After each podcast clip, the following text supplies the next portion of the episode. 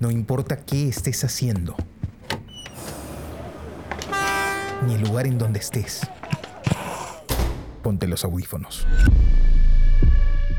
Y acompáñanos en este viaje por el mundo de la imagen en movimiento.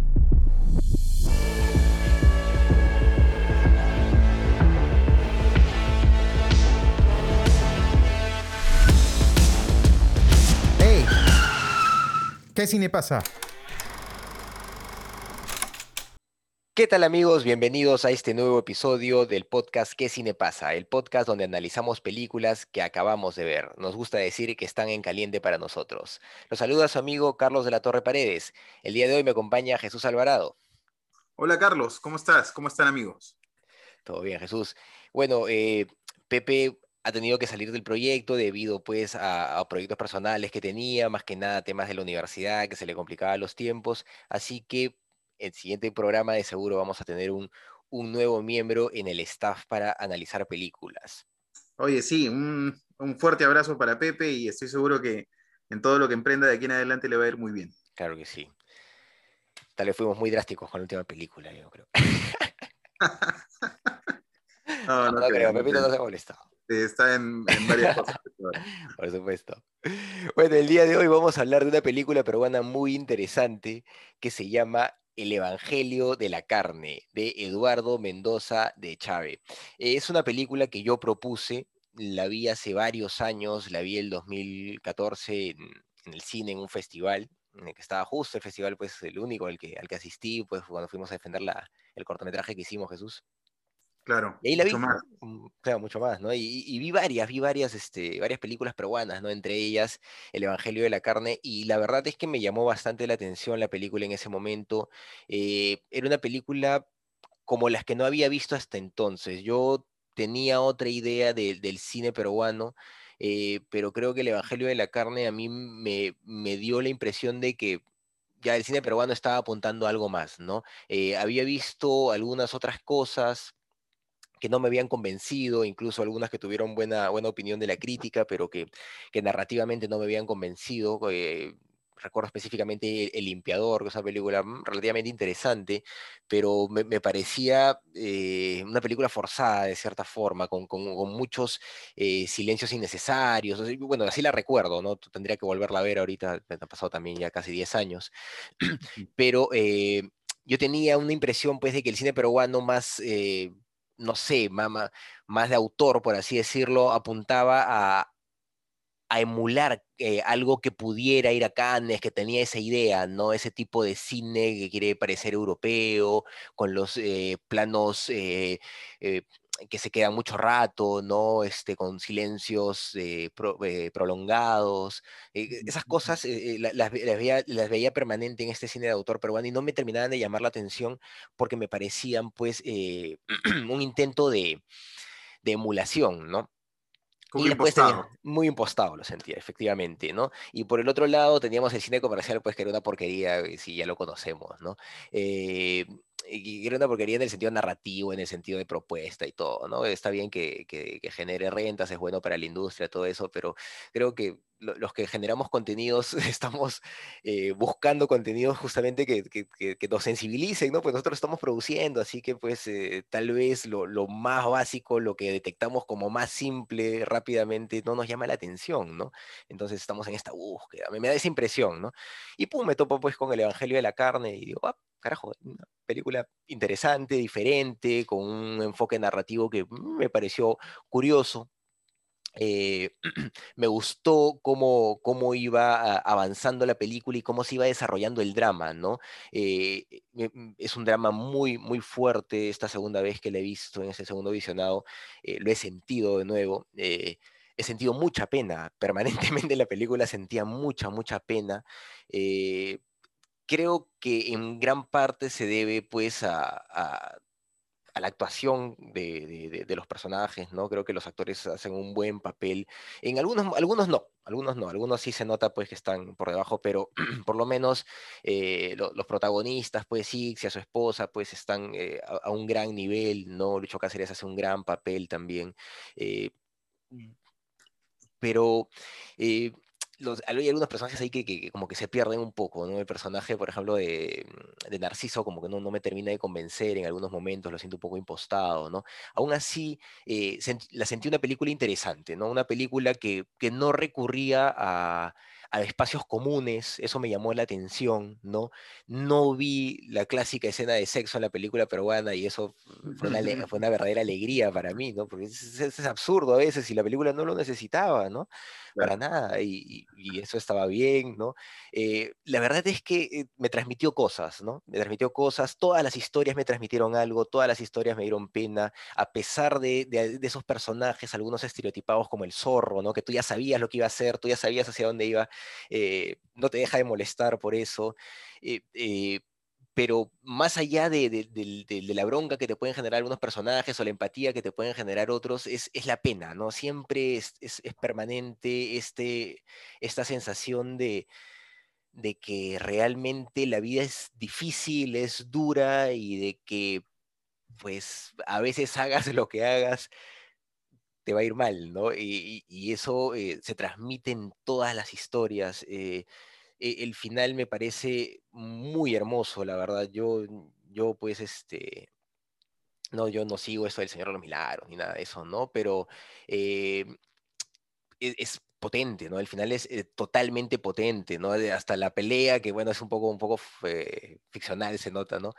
Pero las otras dos, las otras dos circunstancias son, son muy fuertes, ¿no? Muy, muy emotivas y pues eh, me, transmitieron algo y, lo volvieron a hacer esta segunda vez, ¿no? Eh, eh, creo que en ese sentido la película pues se defiende bastante bien y, por eso la propuse, ¿no? Como, como la primera película peruana también que, analizamos en este podcast.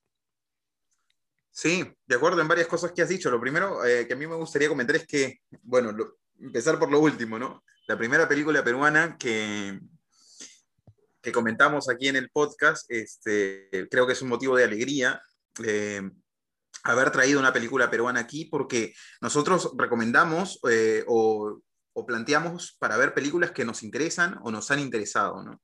Entonces, que una película peruana, eh, en realidad no solo una, yo tengo, podría sacar ahora mismo varios nombres de películas que podrían formar parte del, programa, eh, haya sido propuesta en este espacio, que una película peruana haya sido propuesta en este espacio, eh, implica que hay un interés, ¿no? Que hay un interés y que hay un progreso también en el cine peruano, ¿no?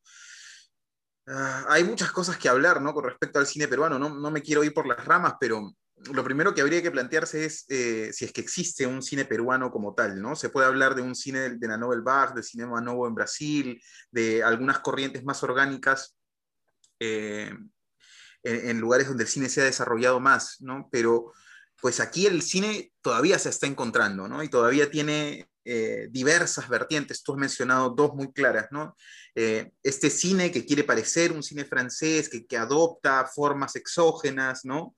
Este, eh, que las copia, que las adapta a realidades que, con las que muchas veces no conjuga, y el cine comercial, ¿no? bueno, el cine comercial es cine comercial, ¿no? Me parece que es igual en todas partes del mundo, en Hollywood y en otros lados, se maneja a partir de otros criterios, y alguna vez me parece que lo comentamos igual que eh, hay muchas veces, más que los directores, más que los guionistas, más que los creadores, quienes mandan son los productores ejecutivos, ¿no? Sobre todo sobre los cortes finales.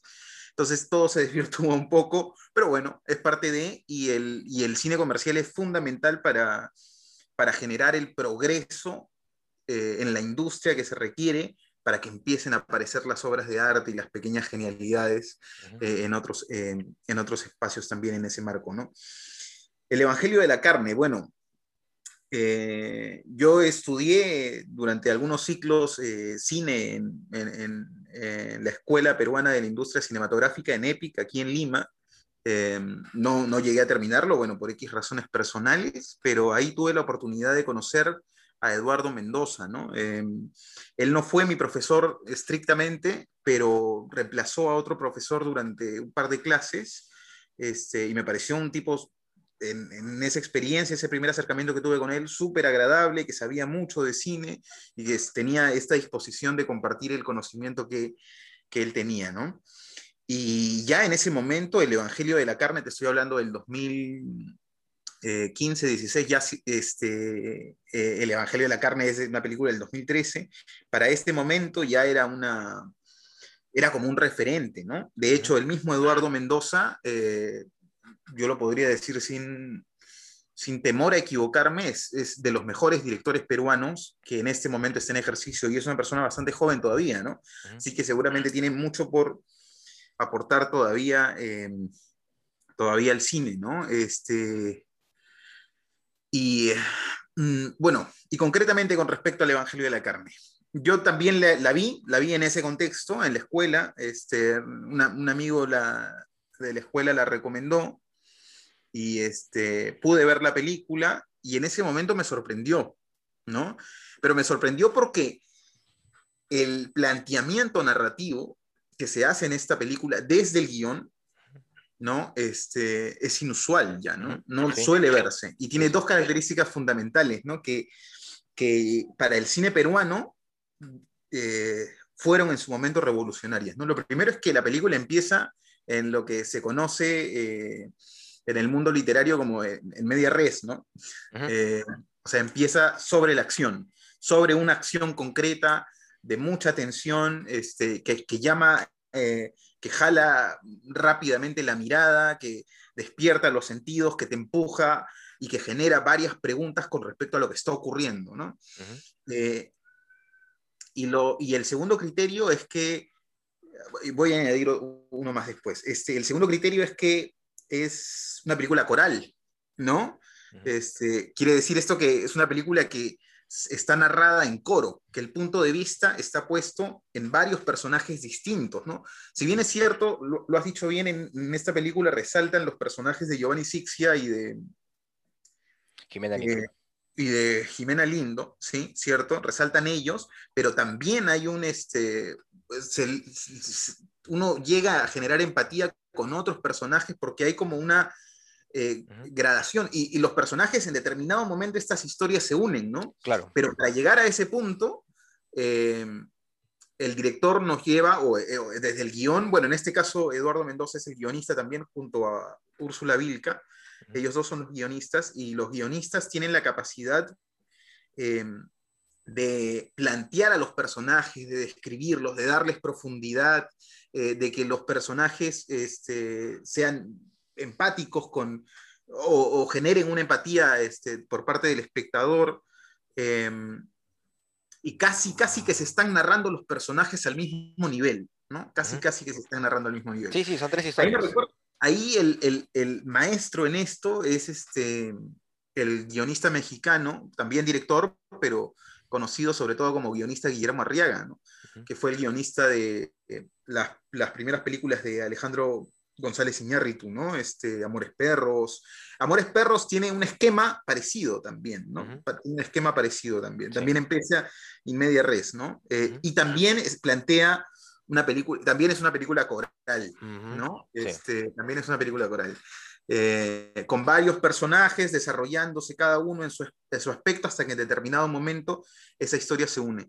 Y lo otro interesante en esta película, que es parte de lo primero, de lo primero que comentaba de, que la película empieza en medio de la acción, es que no solamente es que la película empiece en medio de la acción, sino que la película, eh, después de esta presentación, retrocede en el tiempo. Y por secuencias, el director tiene la capacidad de narrativamente avanzar y retroceder, avanzar y retroceder, ¿no? Entonces nos está contando, por ejemplo, este, eh, durante una conversación algo concreto y, eh, y, el director tiene la capacidad, sin que parezca un flashback, sin que sea pues como un, un, un artilugio, un artefacto, de retroceder en el tiempo y mostrarnos aquello eh, a lo que se está haciendo referencia, ¿no? Pero no es ilustrativo, y eso es precisamente lo interesante, ¿no? Sino que parece más bien eh, que el director es, perfectamente consciente de que, eh, de que el cine es un arte del tiempo y de que lo que se trata es de controlar el tiempo y que él con el tiempo narrativo puede hacer lo que quiera. esas cosas me, me, parecen muy interesantes, pero todas estas cosas que yo estoy mencionando me parece que se pueden articular perfectamente desde el guion. Es más, yo no estoy al tanto de los pormenores de la película, pero estoy casi seguro que todos estos detalles narrativos ya estaban pensados desde el guion, ¿no? Ya estaban pensados desde el guion. Casi, casi podría afirmar que si leemos el guion, lo vamos a leer tal y como apareció en la película en cuanto al control de los tiempos y a determinadas cosas, ¿no? ¿Qué no me gusta de la película? Que hay algunas cositas que no me gustan. Eh, lo principal, lo relacionado a la ejecución lo, relacionado a la ejecución. sinceramente, no, las, actuaciones no, alcanzaron a convencerme mm. al punto que me parece que resalta la actuación que me parece soberbia de Norma Martínez, ¿no? El personaje de Norma Martínez, que es este, la, hermana de, la hermana de Jimena Lindo, Que no sé, eso es muy subjetivo, ¿ah? pero es el único personaje que a mí termina resultándome creíble. No porque los otros actores sean malos, sino porque yo sentí en determinado momento que los diálogos no terminaban de hilar bien, ¿no? Que los diálogos no terminaban de hilar bien. Hay un momento incluso que me resultó em, medio melodramático, ¿no? Este momento en el que hay una... Eh, Jimena, eh, el personaje, bueno, no recuerdo el nombre del personaje, pero bueno, el personaje que hace Jimena Lindo, Julia, Julia, este, está esperando a su marido en la habitación con un baby doll, en ropa interior, ¿no? Claro. Y él llega, este, y, bueno, a través de, este, de, esta suerte de, mm, narración en líneas, en, en, tiempos paralelos que hace el director, nosotros nos enteramos que el esposo acababa de estar con la niña esta, este, Nancy me parece que se llamaba, ¿no? Con, niña, con esta joven Nancy. Y se desarrolla, se desarrolla la escena y me resultó un, poco meloso, ¿no? Medio melodrama. Había algo, algún elemento de repente formal ahí que no alcanzaba a convencerme, ¿no? No me convence este, el uso de la música, no me convence yo hubiera extrañado eh, mm, quizá eh, en determinados momentos un, trabajo sonoro más profundo, ¿no?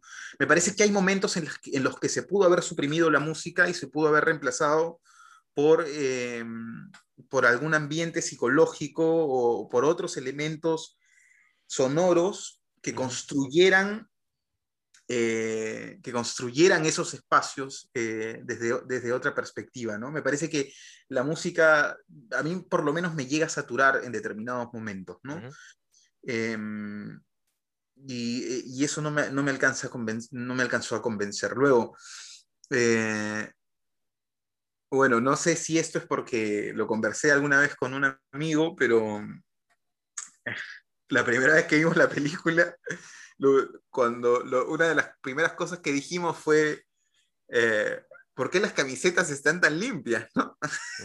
las camisetas de, los, de, los, de, la barra, ¿no? Porque están tan limpias. Eh, claro, y esos son detalles ahora que yo no he podido evitar ver, ¿no? de hecho, la miraba y pensaba, sí, pues en efecto las camisetas están limpiecitas, ¿no? Están en una pulcritud inusitada, ¿no? Y hay ciertas cositas, ya que estamos en esto también. Em, yo no conozco eh, de cerca el, mundo de las barras, eh, pero sí hay momentos en los que me parece que, que está medio caricaturizado. Sí. ¿no? Que, está medio caricaturizado, que los personajes no son del todo creíbles. Hay un par de personajes ahí medios ahuevados que, este, que no, no, no, alcanzan a tener, a mi, a mi juicio, eh, la verosimilitud eh, correcta, ¿no? Em, entonces, claro, y hay algo, eh, Carlos, que me parece importante mencionar ahora también, ¿no? hay algo que no alcanzo a identificar, que he tratado de identificar también en, esta, en este visionado, del Evangelio de la Carne que tienen aún las películas peruanas, que no les permite pasar como el, eh, que no les permite dar el gran salto, ¿no? Eh, si lo comparas, por ejemplo, con el cine argentino, con el cine chileno, que ya, con el cine colombiano, que ya son este, cines mucho más desarrollados, no hablemos del cine mexicano, ¿no? El que ya vimos en la película la vez pasada, y que pensemos, eh, perdóname, ¿cómo se llamaba la película mexicana que vimos? Despertar el polvo. Despertar el polvo. Si tú pones a esta película al lado de Despertar el polvo, por aspectos formales van a haber cositas, detalles o algo que va a hacer eh, que estas dos películas no sean comparables, ¿no? Hay, eh, este, hay algo en Despertar el Polvo, un, un peldaño más que se ha dado en el cine mexicano, uno o dos quizá, que en el cine peruano todavía no, no se alcanza. Yo pensaría, me animaría a decir algo para empezar. Bueno, la fotografía la hizo Mario Bacino, ¿no? Mario Bacino es de los mejores directores de fotografía aquí en Perú. Eh, es un director que está haciendo mucho cine y que está este, permanentemente eh, haciendo que el cine peruano evolucione. De hecho, sé que él hizo para Joel Calero, otro director peruano importantísimo en la escena ahora mismo, eh, Sé que Mario Bacino fue el director de fotografía de La Última Tarde y me parece, déjame verificarlo por favor, que Mario Bacino fue el director de fotografía de Retablo, ¿no? Donde la fotografía es... Es muy buena, este, sí. Claro, es exquisita, es exquisita.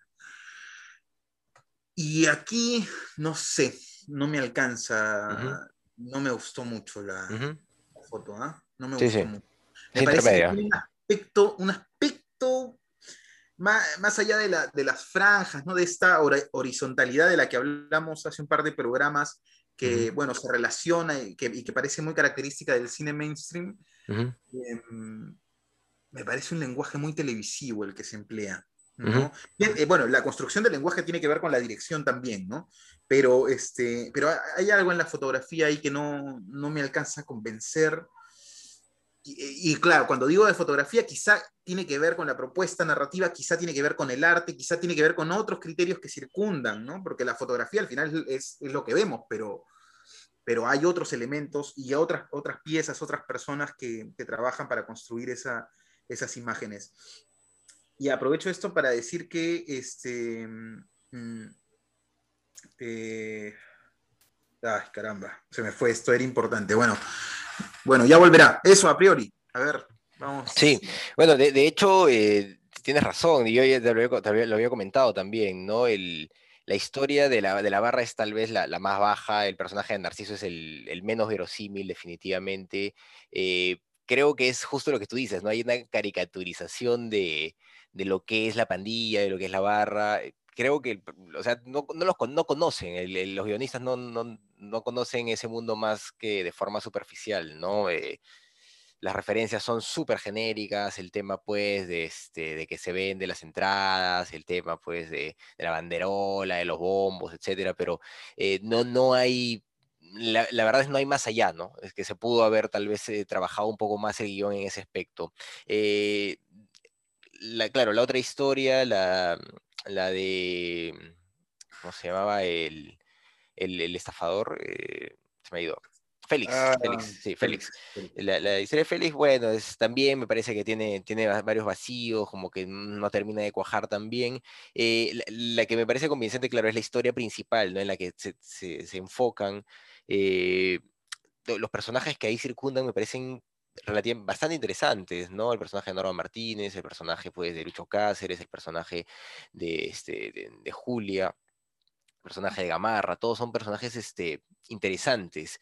Eh, y esa escena en particular que tú comentas, eh, claro, tal vez el, el, problema ahí ha sido la, la realización, ¿no? Porque en el guion está bien, o sea, el guion es bueno. Claro. es efectivamente bueno, ella lo huele, o sea, ella, ella está ahí con él, lo ve, lo huele, sabe pues que, ha estado con otra definitivamente, y, y, se lo dice, ¿no? Y lo que le dice es fuertísimo, o sea, en, en guion está, está muy bien, ¿no? Cuando ella agarra y le dice, pero dime, pues, dime que, que estás cansado de esto, ¿no? Dime que quieres que me muera para que pueda ser feliz, para que pueda salir. Carajo, eso, es fuertísimo y es algo que, que, sí se podría decir en una circunstancia como esa. Eh, eh, está bien ese guion, ¿no? Claro, tal vez el problema ahí es, es la realización, es... Eh, eh, bueno, de todas maneras, nuestra industria todavía está en, proceso, ¿no? Está, está fortaleciéndose, ¿no? Eso es algo que es un hecho, ¿no? claro, eh, algo para comentar con respecto a eso, mira, porque acaba de venir justo lo que, lo que había olvidado, ¿no? Y claro, está directamente ligado a la realización, ¿no? Hay Es que al final los diálogos este, hacen sentido, igual que las imágenes, hacen sentido a partir de, de, la construcción y de todo lo que está alrededor de eso, ¿no?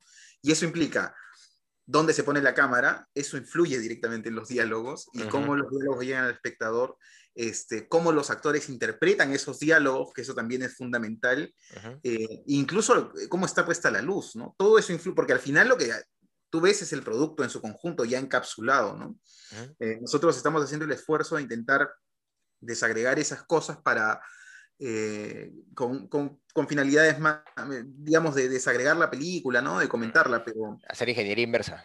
Ah, sí, algo parecido, sí, claro. Eh, y claro, y con respecto a eso también quería decir que me parece que las escenas están muy fragmentadas. Y con esto quiero decir que, eh, o sea, se dice que una escena, o una escena, una película, eh, está muy fragmentada cuando eh, está cubierta por más planos de lo que se necesitaría para cubrir esa acción. ¿no? Eh, quiero decir, si voy a cubrir una acción en la que Carlos y yo estamos conversando y pongo eh, la cámara en un plano general y eso va a cubrir toda la secuencia, bueno, esa escena está cero fragmentada, no está fragmentada para nada, ¿no?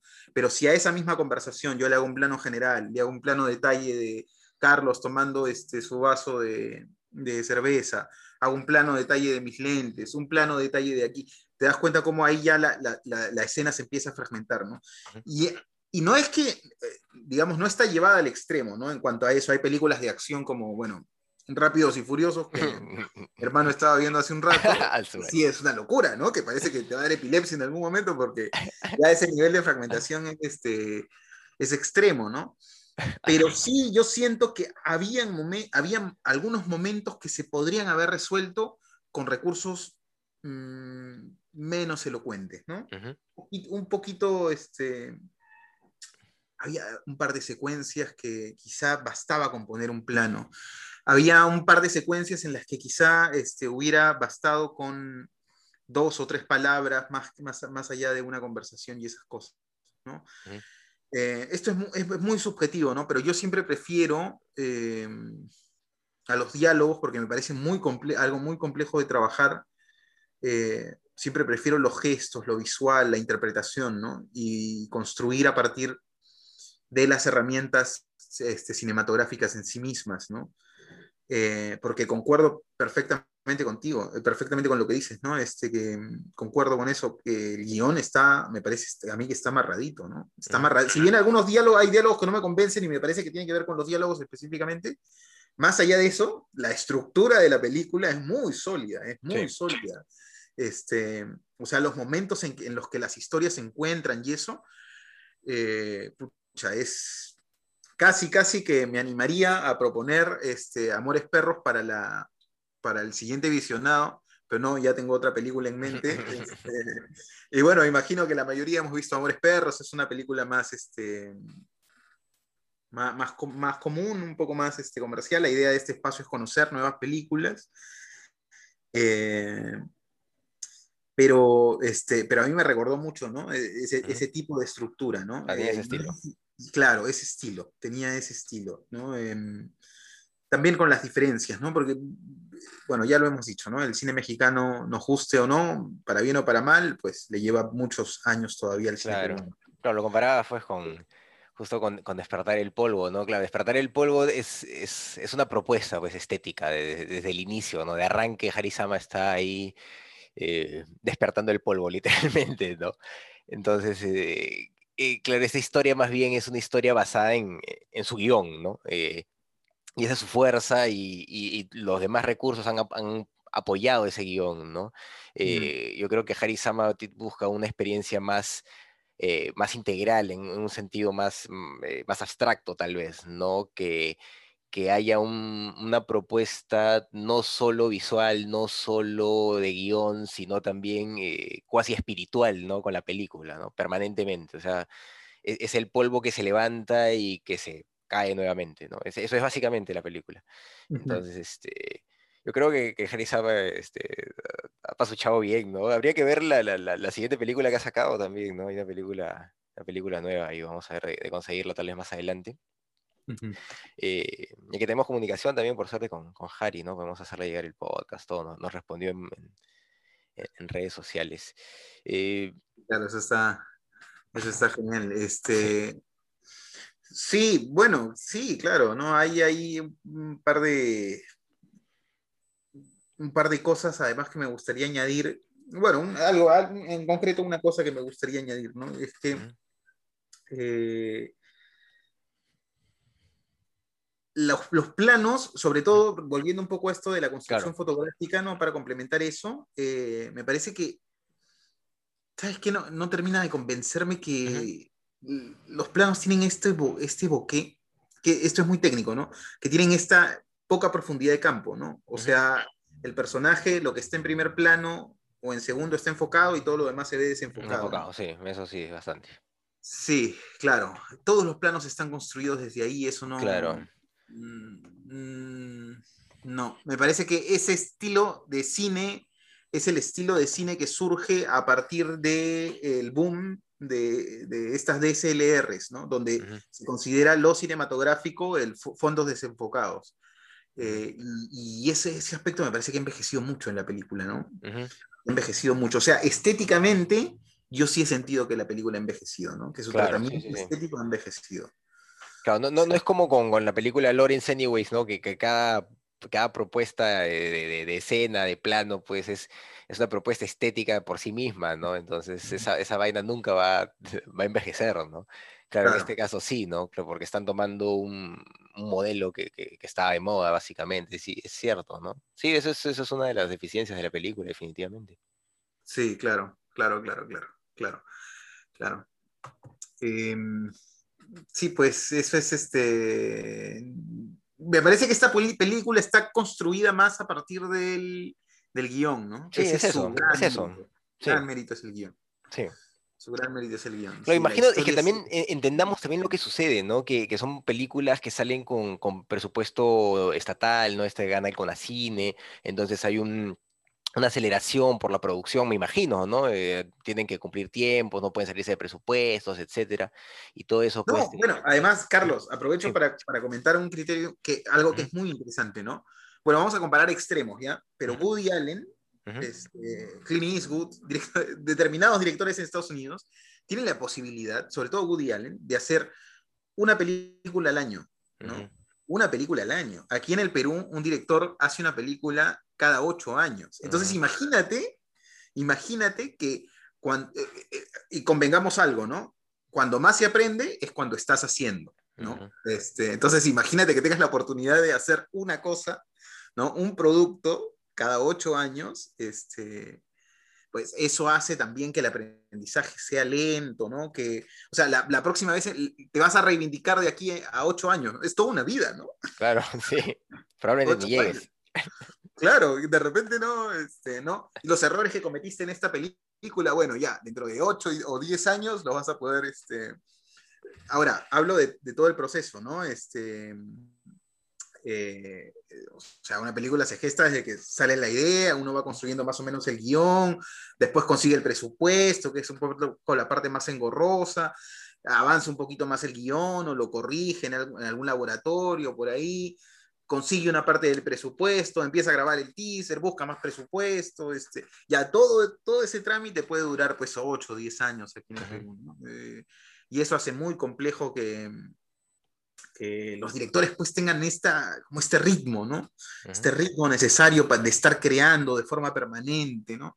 Que pues en el caso, por ejemplo, de Woody Allen es como pues una película al año, el, ese tipo está en, en pleno ejercicio de forma permanente de hacer cine, ¿no?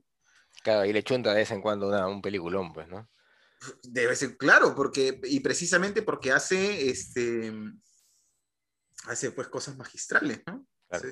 A mí me parece, por lo menos a mí me parece que, este, eh, que esta es, bueno, definitivamente a mí me parece la mejor película de Eduardo Mendoza, ¿no? Eh, no he escuchado hablar de otra, por lo menos, ¿no? Esta, esta es como su gran, eh, su gran obra, y estamos hablando, mira, del 2013, ¿no? Este... ya de Conacín del 2010, me parece, ¿no? Sí, claro, Claro, pero mira, mira, aquí estoy, aquí estoy revisando y eh, veo Eduardo Mendoza dirigió Mañana te cuento, Mañana te cuento dos, Ujú. Bolero de noche, Snoop Dogs y El Evangelio de la carne. Y claro, y El Evangelio de la Ah, carne me pues. parece que es. Que es lo mejor, ¿no? Es lo Claro. mejor que, que ha logrado este Eduardo Mendoza. Y bueno, este, yo aspiro a ser un creador, pero tú eres un creador, eres un escritor y sabes perfectamente que la, la chuntas pues una vez y de ahí pueden pasar varios años para que Sí, sí, es difícil. volver a cogerla. Sí, sí, sí, por supuesto. No, es, es, es un logro definitivamente la película, ¿no? Tiene, tiene deficiencias, tiene pues estos, esta falta de propuesta tal vez, pero claro, yo lo entiendo también dentro de, de un contexto de un cine en, en surgimiento, ¿no? Eh, no nos podemos comparar con industrias en donde hay, hay mucha más posibilidad creativa porque hay mucho más espacio para mostrar. eh. yo me acuerdo que hablaba con Carla hace un tiempo y pues es Carla Prentice, ¿no? Y, ella se ha puesto a hacer cine pues en Argentina, y le está yendo muy bien, pero hace un cine más quemado que la patada, ¿no? O sea, me, me mostró uno de sus videos y eran 20 minutos así de, de imágenes, este, de, de- de gente, o sea, como 3, 4 minutos por persona, en una sola posición, mirando algo, moviéndose poquito, en, en colores fuertes, ¿no? Y yo, y había ganado premios y todo, yo no entendía nada de la película, ¿no? Pero este, es, es otra cosa, ¿no? Entonces, eh, donde hay más industria, donde hay más espacio, hay más posibilidades de explorar otras sensibilidades.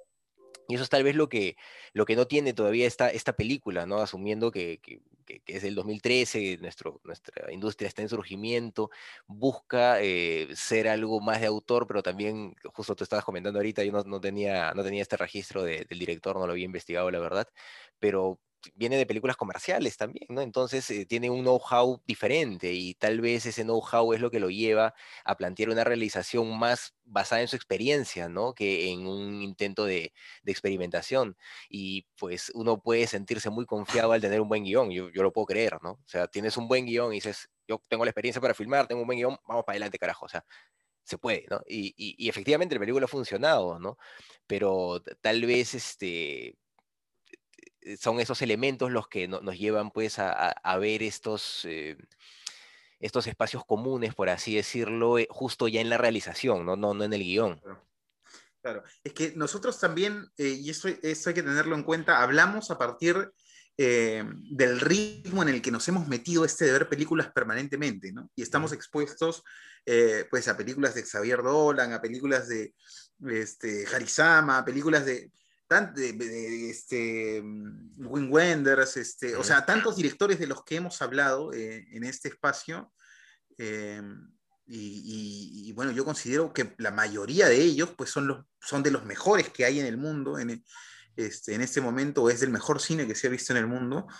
Eh, eh, entonces, claro, es difícil hacer una comparación que sea equitativa, ¿no? Que sea equitativa porque evidentemente el cine peruano está todavía empezando a desarrollarse, pero me parece eh, como te comenté hace un rato, igual que Eduardo Mendoza eh, es de los mejores directores de, cine peruano que hay, que es una persona bastante joven todavía, eh, y seguramente él va a tener el tiempo suficiente como para desarrollar mucho más su cine, irlo adaptando, ir haciendo que su cine vaya evolucionando y vaya hacia, hacia, hacia caminos distintos, ¿no? Que nos guste o no, ya eso es, eso es otra cosa, ¿no?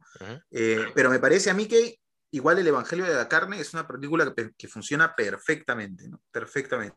Sí, sí. De hecho, yo la vi con, ahora, ahora la vi con mi papá antes de- del programa y mi papá quedó este, eh, muy a gusto con la película, ¿no? Claro. O sea, me- es buena. es Yo buena, siempre lloro, yo, yo siempre lloro en el final de la película. La segunda vez también he Sí. llorado, así que pucha, me da pena.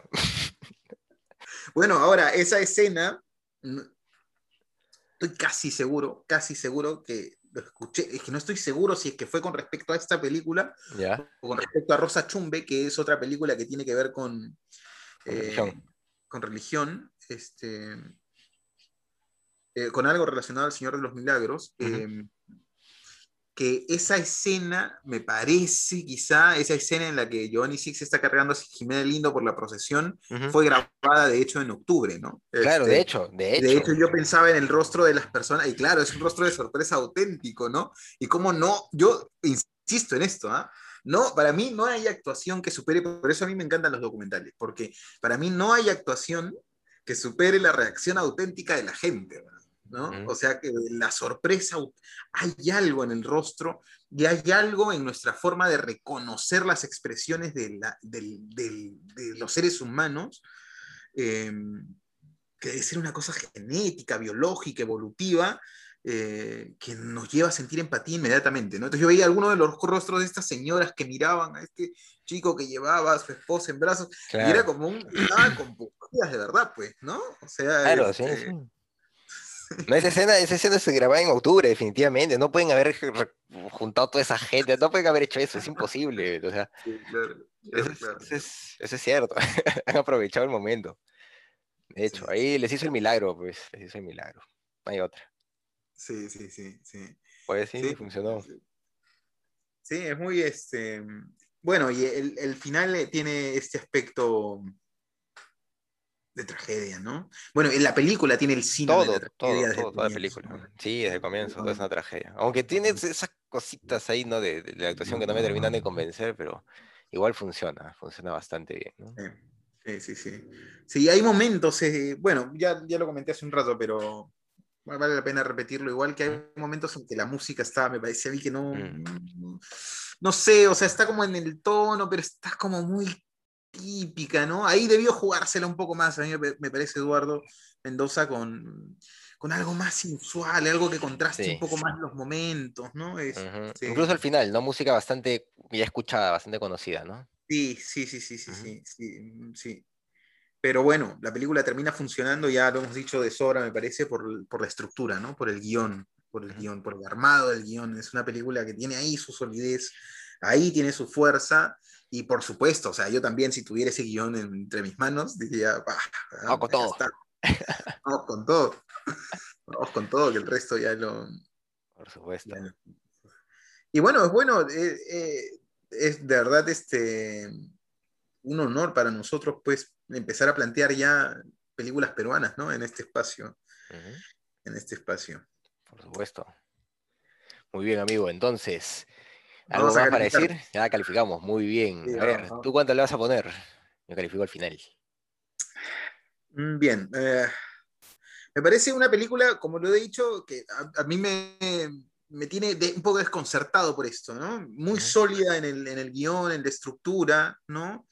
pero hay cosas de la forma que no han acabado, no me han acabado de convencer. Que no me han acabado de convencer, que no me convencieron la primera vez y no me han convencido ahora tampoco, ¿no? Ya he dicho esto también, que he sentido que el aspecto estético, que la fotografía como que, ah, la he sentido envejecida, ¿no? Como mm, por momentos con un formato muy televisivo, ¿no? Con un lenguaje muy televisivo que no, no, no me ha gustado mucho. Em, entonces yo le voy a poner un 7, ¿no? Porque la historia me parece que es muy sólida y que lo amerita mucho. Muy bien. Sí, bueno, yo también, claro, tengo reparos respecto pues al tema de la realización, algunas actuaciones, eh, el guion que a veces no, no, no, no supo ser aprovechado pues por los actores, ¿no? Eh, recuerdo el momento, por ejemplo, de la niña se sienta junto a él, ¿no? Y le habla y, se ríe, ¿no? Pero se, siente súper fingido. Imagino que le hicieron muchas veces esa toma y no salió mejor, ¿no? Porque a veces pasa también, o sea, es, muy difícil, ¿no? Y en el guion puede haberse visto bien, pero tal vez ahí debieron moldearlo un poco más con, con, los mismos actores, ¿no? A ver cómo podía quedar. Porque yo algunas cositas sentía ahí, pero yo, yo, sentía que no era guion, como te digo, que era, que era un tema ya de realización, de, de, actuación, otra, otra, cosa, ¿no? Eh, claro, la película eh, no, no, tiene tal vez eh, una propuesta que vaya más allá de, de, un guion pues muy bien realizado, ¿no? Después llega a ser una película relativamente simple, eh, no, no simple, ¿no? Sino... Eh, eh, no se explota el guion, ¿no? Sí, no, sí pudo explotarse con otros recursos, ¿no? O sea, pudo, pudo haberse explorado más estéticas visuales, pudo haberse explorado más estéticas filosóficas de la propia película, más allá de, del hecho mismo, pues, de, de, que sepas que está el Señor de los Milagros, etcétera, y un poco el, como te digo, se intenta como que ambientar un poco, ¿no? Eh, en, la tragedia que, que ha llevado a Félix a la cárcel y en, el, en, este tema de la congregación y en lo que él está haciendo para redimirse, pero como que, no sé, o sea, el, el, planteamiento mismo de la película tal vez pudo también ser más para eso, ¿no? Eh, eh, comentamos en algún momento eh, retablo y su, su, bella realización fotográfica y, y, es porque, carajo, toda la película son retablos, pues, entonces te está hablando de un retablo y siempre hay retablos, entonces tal vez se pudo haber aprovechado más la estética morada, ¿no? La estética del Señor de los Milagros para, para reventarlo más, ¿no? Y, plantear ya eh, una, eh, no sé, una visión de eso, una filosofía de eso en la película, ¿no? Y eso lo hubiera elevado mucho más, ¿no? Pero la película aún así es buena y por eso yo le voy a poner un 7, porque efectivamente tiene un muy buen guion. Y está bien, o sea, está bien la película, funciona, han, logrado algo, ¿no? Eh, pudieron cagarla, siempre se puede haber hecho algo mal, siempre se puede haber hecho algo mal. Entonces, está bien, o sea, no es, no es, ah, pero está bien, ¿no? Y, un 7 me parece, me parece que está, es adecuado, es una buena película, merece ser vista, eh, creo que en el momento en el que sale, es cierto, envejecido por, por estos espacios eh, comunes en, en, el tema de la realización, pero eh, pero sí, pues en el momento en que salió también eh, fue importante, ¿no? Eh, ver una muestra de que eh, el cine peruano estaba intentando ir un poco más allá, ¿no? en, por lo menos en, en, propuestas de guion, en propuestas, no sé, o sea, ya estaba intentando jugar un poco más allá, estaba intentando jugar en otra cancha, por así decirlo, ¿no? Y me parece, me pareció muy, muy bien cuando la vi, así que su 7 está clavado ahí. Pues le hemos puesto 7 los dos, así que pues su nota será 7, ¿no? Que me parece una, una buena nota, la verdad. Muy bien, sí, Jesús. Sí, muy destacable. A ver, a ver, a ver, a ver. Que viene, que viene. Mira, o sea, para mí es inevitable ahora mismo. De hecho, te, te, hablé de mm, eh, Amores Perros, ¿no? Pero no, bueno, Amores Perros es una película más común. Me imagino que la mayoría de nuestros, este, de nuestros amigos la, la ha visto, ¿no? Ha tenido la oportunidad de acercarse a esa película. Entonces, ahora mismo estoy entre una argentina y una chilena, en este afán de, comparar, pero de comparar con un espíritu crítico positivo, me parece, ¿no? Este, eh, pensando en lo que de aquí a algunos años debería ser el cine peruano, ¿no? Este, entonces estoy entre una argentina y una, y una película eh, chilena, ¿no? Ahorita mismo lo voy a decidir. Eh, porque ambos, es que ambos son directores geniales, ¿no? Este, bueno, el director argentino que tengo en mente se llama Pablo Trapero. Eh, ha hecho películas como este, Leonera, y, pero, la que tengo en mente es este, una de sus primeras que se llama Mundo Grúa, y el otro, el otro director latinoamericano es el, el director chileno Pablo Larraín, ¿no? que bueno, ha llegado a Hollywood, ¿no? Ah, fue el director de Jackie en determinado momento, sacó una película llamada Emma hace un poco, pero me parece hace un par de años, hace un año creo, pero su, su, gran tótem es este, o sea, la gran obra que él ha hecho a mí me parece que es Tony Manero, ¿no? Tony Manero, que es una película chilena muy, muy interesante, me parece que está muy bien lograda. Eh, y al final me voy a quedar con. Ya, vamos, vamos a ver este. Vamos a ver a Trapero. Vamos a ver a Trapero, porque me parece que es un director muy, muy sólido. Muy sólido. Me parece que Tony Manero tiene una historia un poco más interesante, pero me parece que Pablo Trapero es un director muy, el argentino, es muy, muy sólido. Entonces vamos a ver Mundo Grúa eh, y, ahí, ahí, la comentamos, a ver qué te parece. Perfecto, Jesús. Excelente. Muy bien. Muy bien amigos, eso ha sido todo por hoy aquí en su podcast ¿Qué cine pasa? Muchas gracias por seguirnos. Nos vemos la próxima semana. Gracias. Chao. Chao.